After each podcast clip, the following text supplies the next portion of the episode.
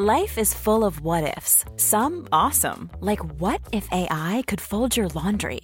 And some, well, less awesome, like what if you have unexpected medical costs?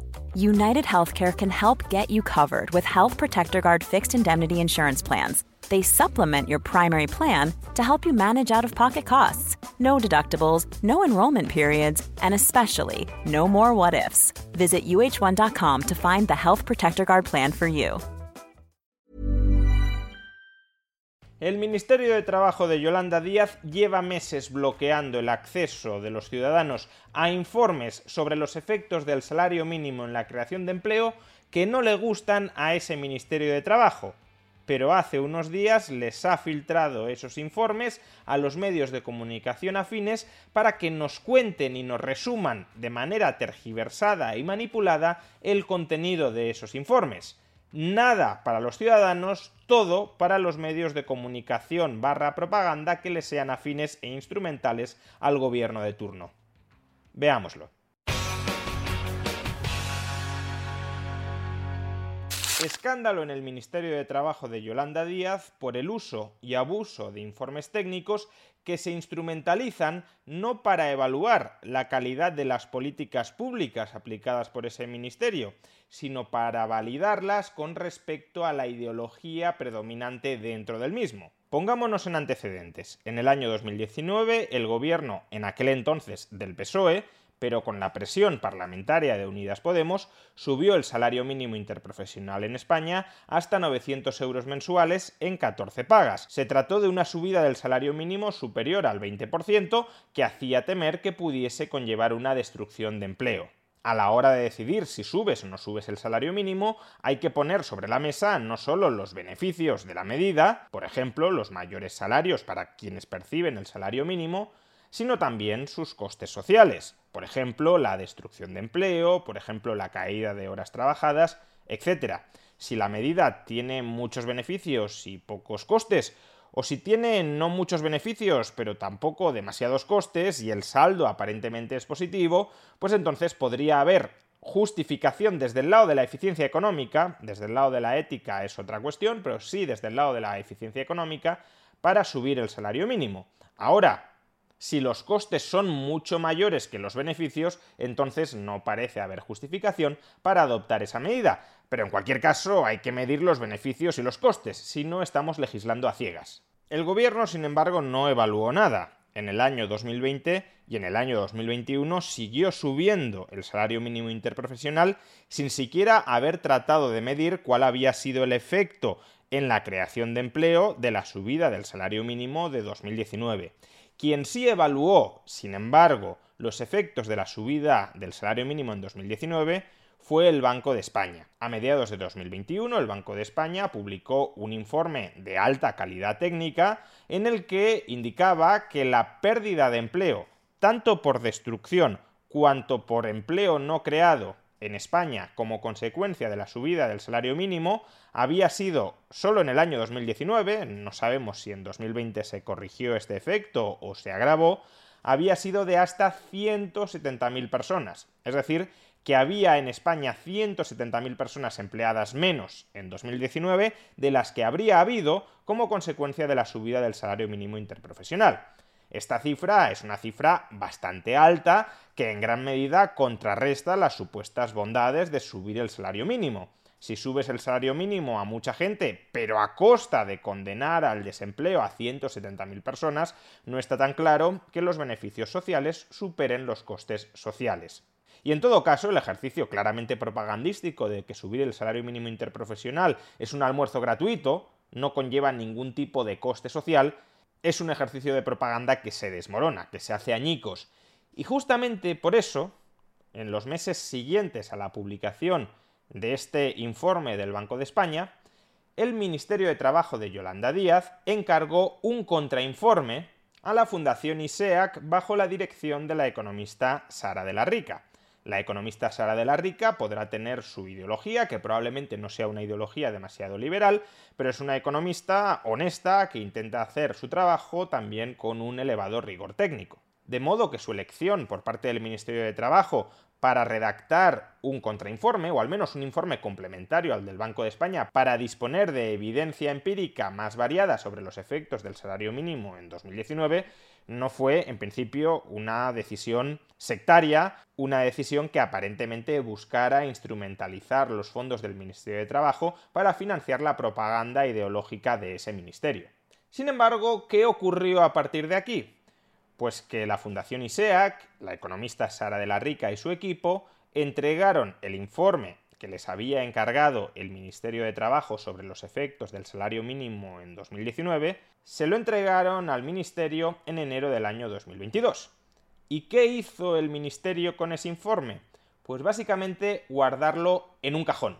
El informe, a pesar de que había sido pagado con dinero público y que por tanto es un informe de todos los españoles, o así debería serlo, no se publicó en ningún momento, y no porque nadie le inquiriera al Ministerio para que lo publicara. En el mes de marzo, por ejemplo, la diputada de Ciudadanos María Muñoz reclamó a la ministra de Trabajo que publicara ya ese informe, que lo sacara del cajón en el que estaba metido.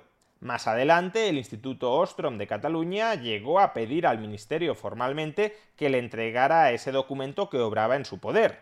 Y todos estos intentos fueron absolutamente infructuosos, el Ministerio no soltaba ese informe que ya había sido entregado, ya había sido pagado y que constituía una relevante evidencia empírica complementaria a la que había presentado el Banco de España sobre los efectos de la subida del salario mínimo en el año 2019.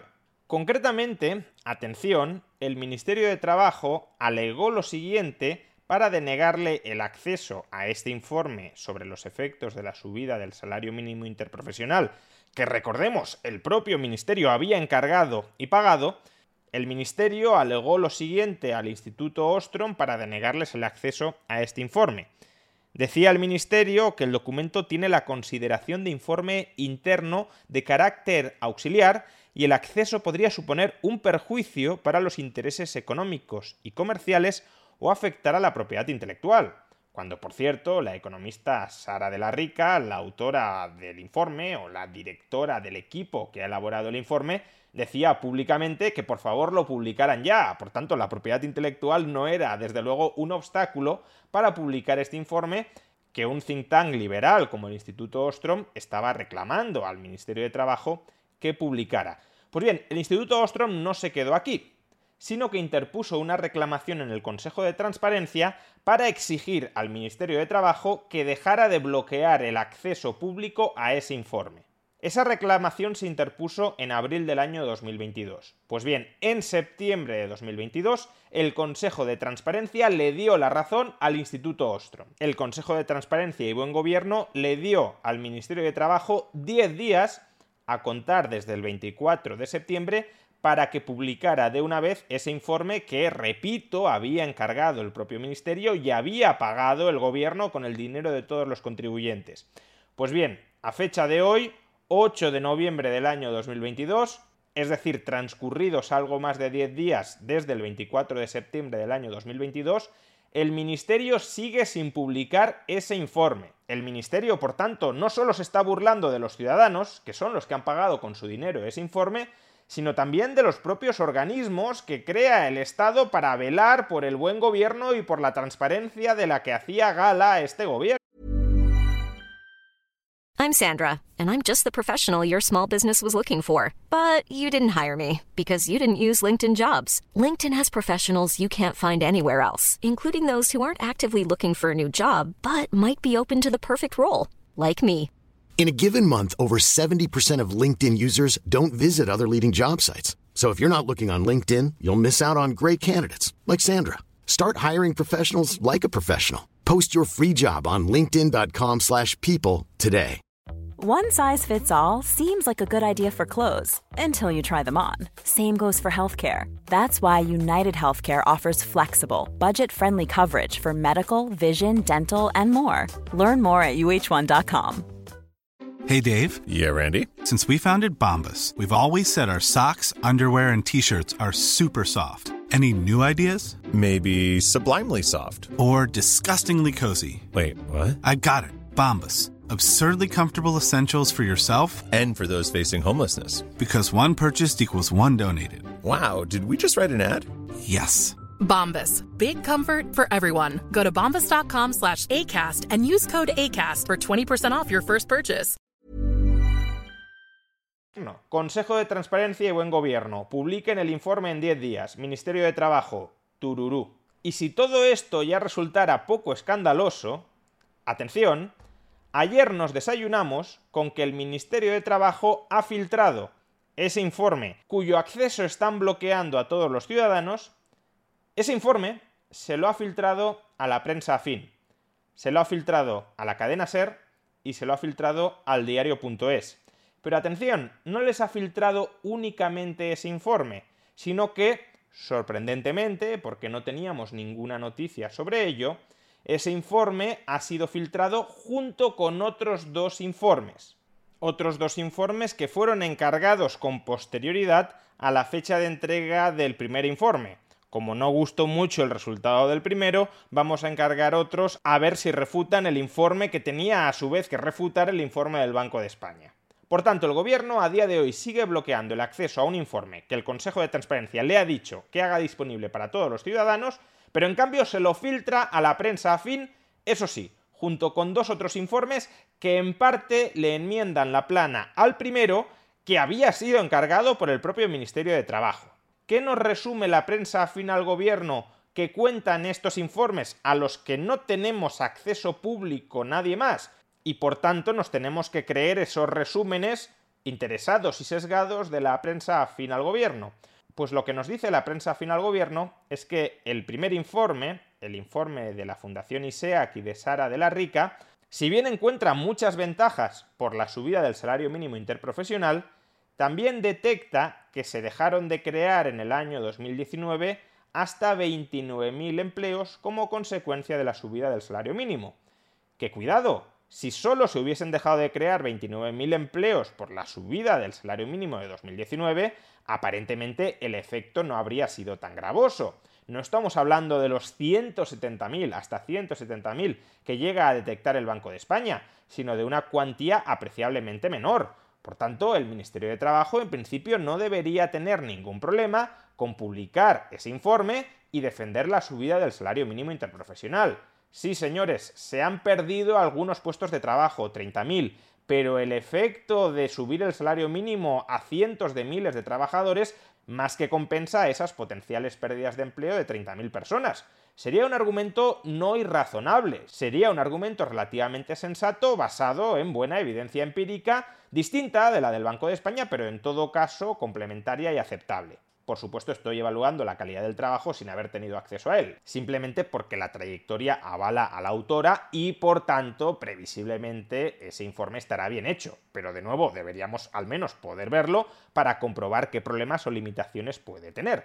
Y eso el Ministerio lo sigue bloqueando. Pues bien, por un lado filtra los resultados de este informe que desde enero está bloqueando en el Ministerio y por otro filtra los resultados de otros dos informes que fueron encargados con posterioridad a la entrega del primer informe, el Ministerio recibió el informe y dijo, uy, 29.000 empleos perdidos, no me gusta este resultado. El resultado ha de ser cero empleos perdidos, porque si no, no puedo utilizar la propaganda más descarnada.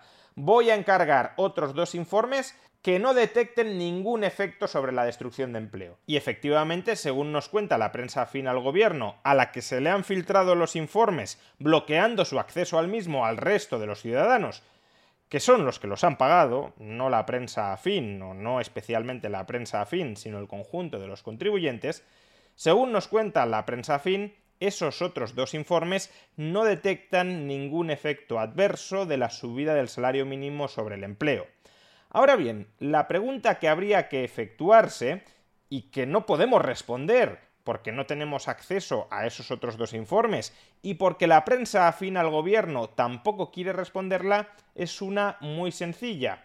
Esos otros dos informes que evalúan los efectos del salario mínimo se han dedicado siquiera a buscar, a evaluar los efectos que tiene el salario mínimo sobre el empleo?